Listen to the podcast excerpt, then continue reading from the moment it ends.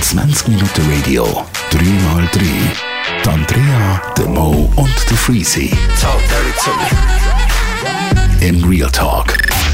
3x3, drei Themen, drei Holzköpfe, unser Podcast. Wir haben äh, drei Themen am Start. Ich würde sagen, der Anfang macht heute Andrea. Ja, also es ist eigentlich ein sehr ernstes Thema. Es ist sehr ein trauriges Thema. Oh nein. Und zwar geht es um Alkohol im Alter. also, wenn man über 30 ist. Nein, Blödsinn. Aber nein, jetzt im vollen Ernst. Alkohol im Alter, man hat ja immer das Gefühl gehabt, man ist unsterblich, wenn man trinkt, wenn man jung ist. Und so zwischen 20 und 30 hinein. Und dann kommt das böse 30 auf einmal.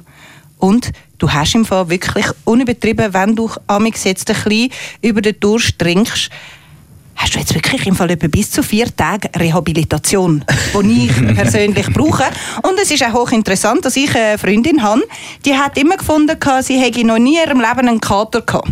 Hat sie vermutlich auch nicht. Und was ist passiert? Sie hat die 30er-Grenze geknackt.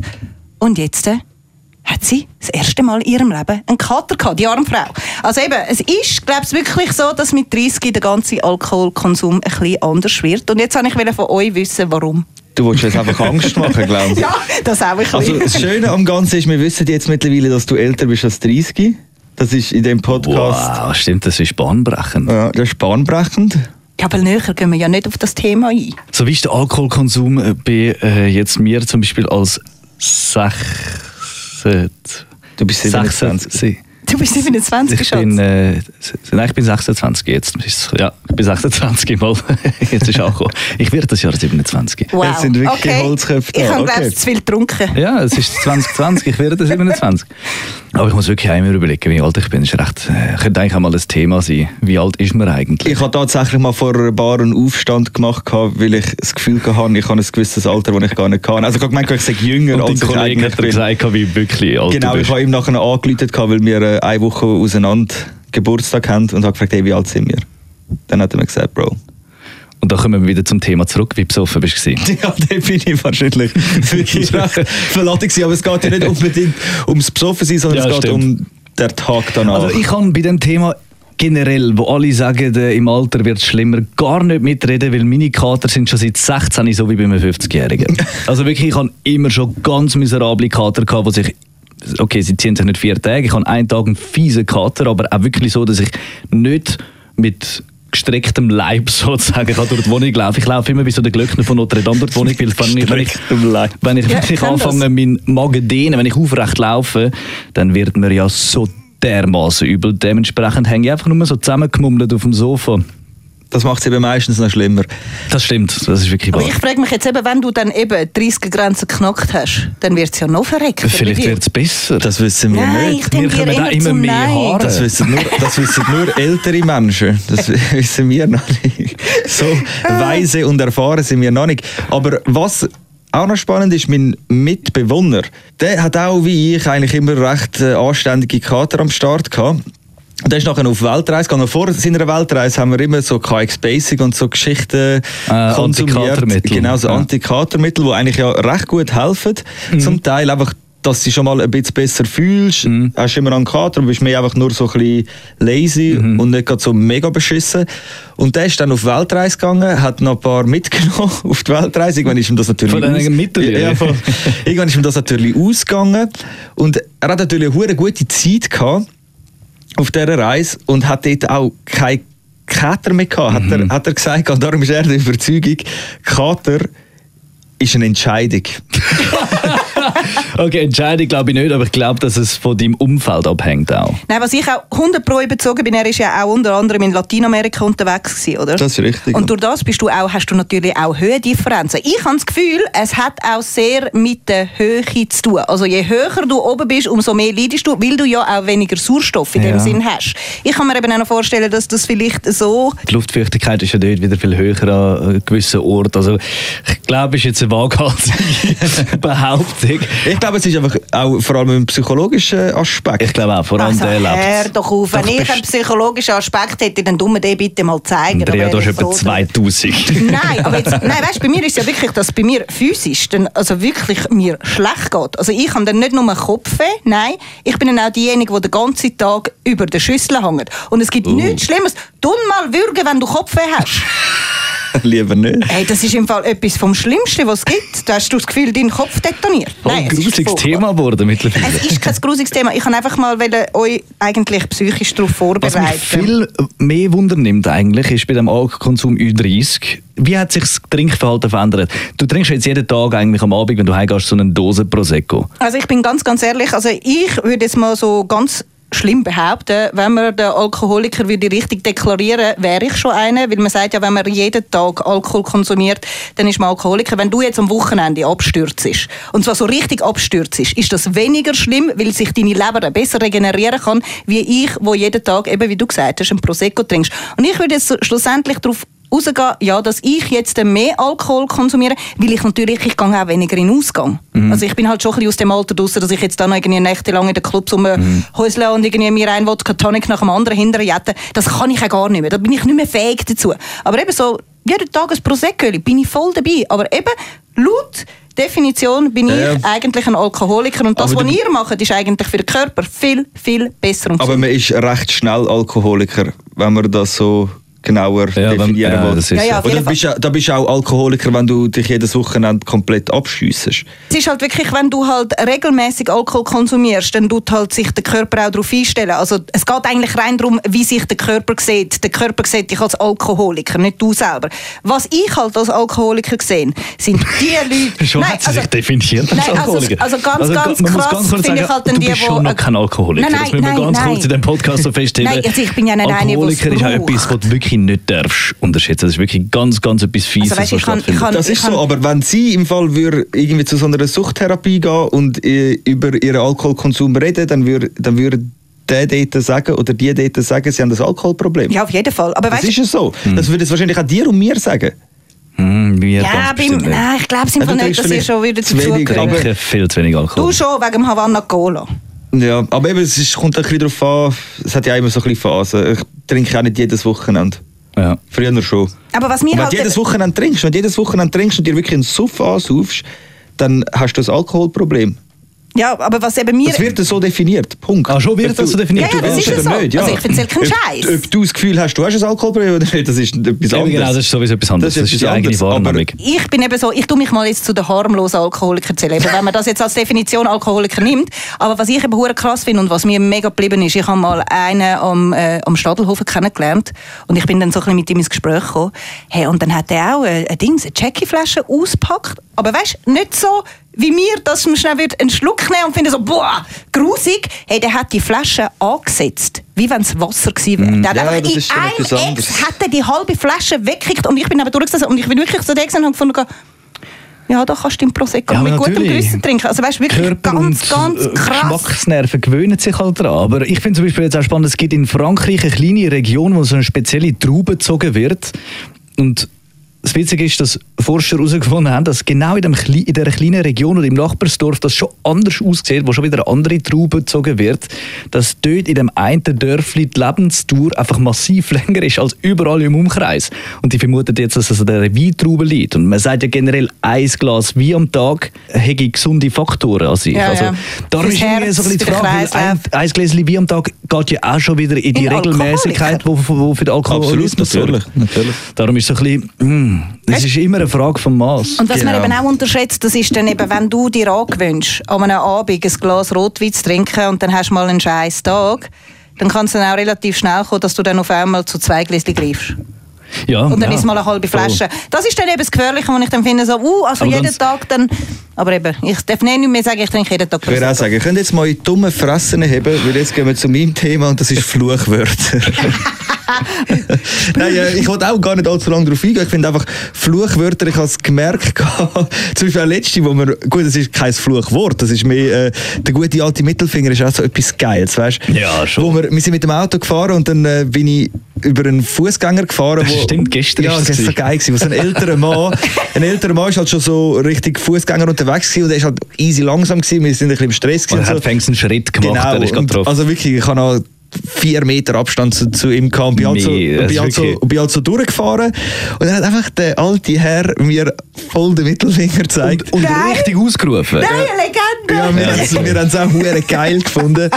Wir sind Fan von ihm gewesen. Ja, wir- und nur mehr Fan von uns. Wir haben schon, weißt, wir haben schon gedacht, beim Durchfahren ist jetzt schon theoretisch, faktisch gesehen falsch gewesen. Absolut, müssen stehen natürlich, bleiben. natürlich. Aber auch wäre mir drauf gestanden, oder wir wissen jetzt auch eine ängstlichere Person, die wir kennen, die hat das auch nicht beängstigend gefunden, weil die wirklich der Abschnitt so groß war, ist am Anfang und es ist alles so viel Platz und Ja, frei ihm ist ja mehr ums Prinzip wahrscheinlich Äh, genau, gegangen. Also, um ich jetzt Prinzip wieder über die. Straße und du bist einfach noch durchgefahren. Aber wie der ausgerufen hat und dann der Finger vorgeklippt ist, ey, ich habe gedacht, was ein King. Es ist nur noch geil.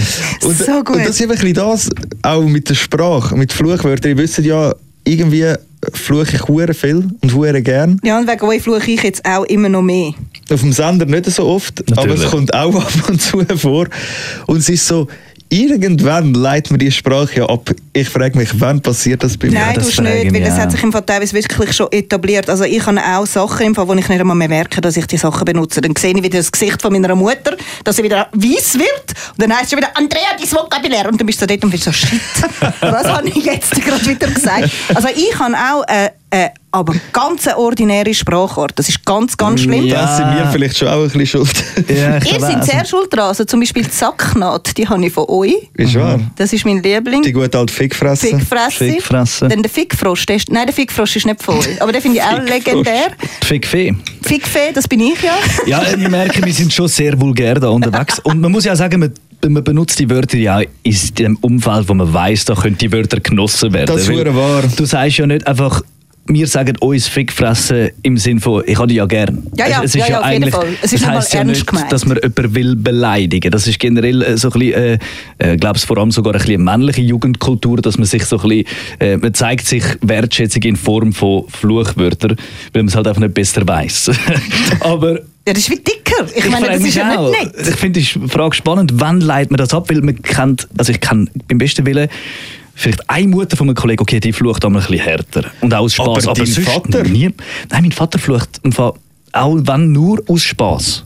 Ja, aber man flucht ja grundsätzlich aus Spaß. Also, Ja, warte, warte, warte. Dein Papi hat doch sicher schon mal gesagt, das war jetzt aber ein Arschloch. Und dann hat er es Ja, ernst gemeint. Ja, okay, aber das ist so, das ist Das ist so ja nix. emotionales Fluchen. Emotionales Fluchen ist sowieso, das ist nicht, das zählt jetzt nicht in das Genau, rein. das gehört nicht zu dem. Wir reden einfach ganz normal miteinander und dann kommt einfach eine riesen Bombe, weißt Und mit dem hörst du irgendwann wahrscheinlich auf, oder nicht?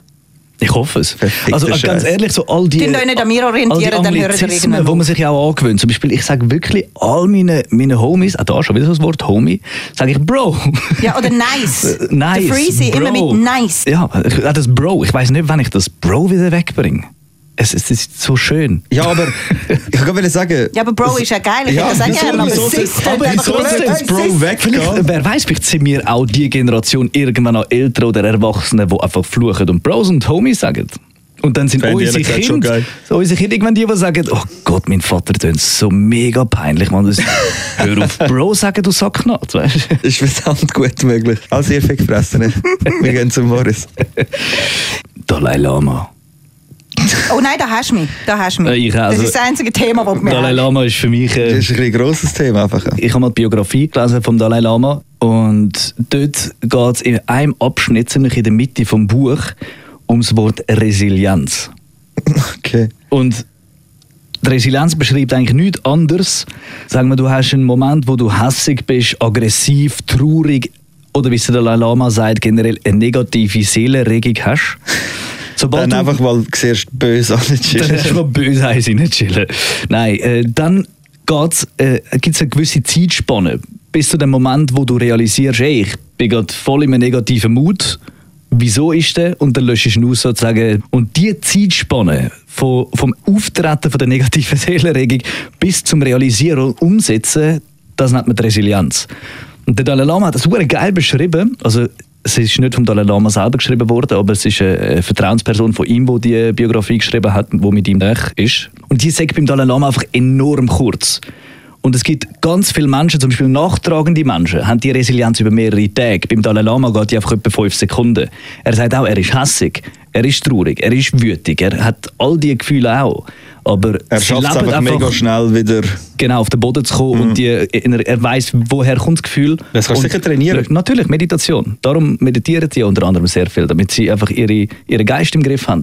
Das ist etwas, was vor allem da in unserer westlichen Kultur, glaube ich, hure wichtig ist, weil so viele Menschen sind extrem nachtragend, sind über mehrere Tage hässig oder traurig. Trauer ist immer noch mal etwas anderes, ist schwierig, weil Wegen Depressionen ist ein anderes Thema. Ich glaube, Aggression kannst du schneller beherrschen als eine Trauer, weil eine Trauer, weiß auch nicht, wenn ein Mensch, den du liebst, stirbt, oder, Logisch. dann, äh, Aber nicht nur das, dann Traurigkeit im Allgemeinen ist ein bisschen schwierig.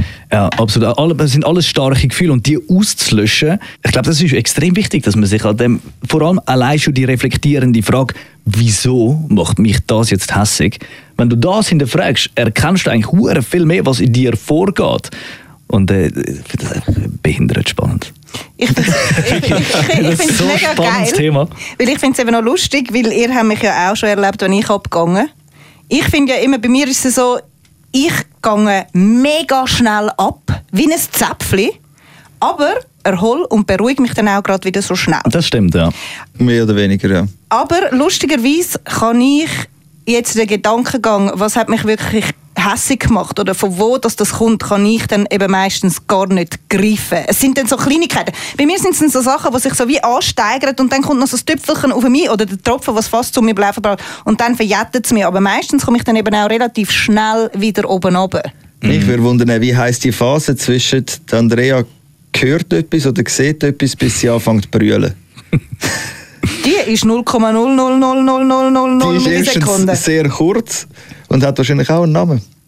Bestimmt. Ja gut, aber ich bin ja eh unsensibel, was das anbelangt. Ich fange ja wegen jedem Scheiß an zu brüllen. Das habe ich wirklich noch nie so Nein, erlebt. absolut auch noch. Ich glaube, ich werde das auch nie mehr so erleben. Also bei ist mir, niemand so näher am eigentlich im Wasserboot. Zoo stellen. Und dann einen. Knopf drücken. Wenn man den Knopf drückt, läuft bei ihr im Zoo, im Cage drin, ein Video ab, wie ein Hai irgendwie gejagt wird. Hey! Du kannst zuschauen, wie sie brüllt. Auf! oh mein Du Gott, kannst auswählen, nein. was für ein Video, je nach Intensität vom, von der Trauer, die du willst Nein, es entscheiden ist ganz, ganz schlimm. Und eben zum Beispiel, es hat ja mal, ui nein, jetzt wieder schon wieder emotional, es hat doch mal das Ding gegeben, das Video mit dem Eisbär, der nach Futter gesucht hat.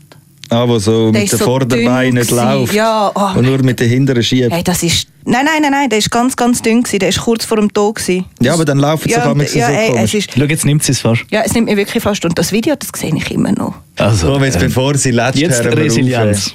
Schau, jetzt kommt Resilienz zum Zug. Jetzt. Ja, jetzt musst du überlegen, wieso musst du jetzt wieder dumm rumlatschen. Weil ich einfach, der, der, der Eisbär, ich sehe ihn schon wieder. Aber gut, ganz ehrlich, der Andrea, ihr Brüllen ist ja grundsätzlich auch irgendwo durch etwas Herziges, weil wir können es ja auch nicht mehr mega ernst nehmen. Genau, du musst ja, aber das ist ja das Schöne. Aber wie, weißt du, Tränen sind ja eigentlich mega starke Emotionen und man nimmt das hure ernst. Bei der Andrea nehme ich es einfach nicht mehr. Ich habe auch das Gefühl, dass Andrea, dass ich äh, ein bisschen äh, gefühlsstumpf geworden bin durch Andrea, weil ich bin Absolut. voll desensibilisiert von, den, von diesen Tränen. Und wenn ich jetzt irgendwo sonst mal Tränen sehe, Nein, dann ist- finde ich es, glaube ich, voll. so. Nein, es kommt eben voll darauf an, wer am Latschen ist. Aber wenn Andrea am Latschen ist, dann toucht es mich einfach nicht. Nein, absolut, das ist auch okay. Also ich glaube, du bist auch froh, dass das nicht der Fall ist. Sonst wären wir nonstop Ja gut, also es gibt ja Situationen, wenn, wenn- also wenn es mir ja wirklich schlecht geht, dann sind ihr ja da für mich, aber... Ja, ihr müsst aber das hat dann ihr nichts mit dem ja- Latschen zu Ihr tun. müsst ja nicht mit mir brüllen, wenn ich jetzt wegen einem Eisbärli brülle. Ja, da sind ihr einfach ein bisschen unsensibler wie ich. Habe ich ja nicht vorgehabt, Ganz eigentlich. Also, das war 3x3 gewesen. Drei Genau. Themen, drei Holzköpfe. Wir müssen jetzt Andrea wieder ein bisschen aufpäppeln, damit wir nächste Woche wieder ready sind für den Podcast. Danke vielmals fürs Zuhören und äh, schöne Woche. 20 Minuten Radio, 3x3. Die Andrea, der Mo und der Freezy. In Real Talk.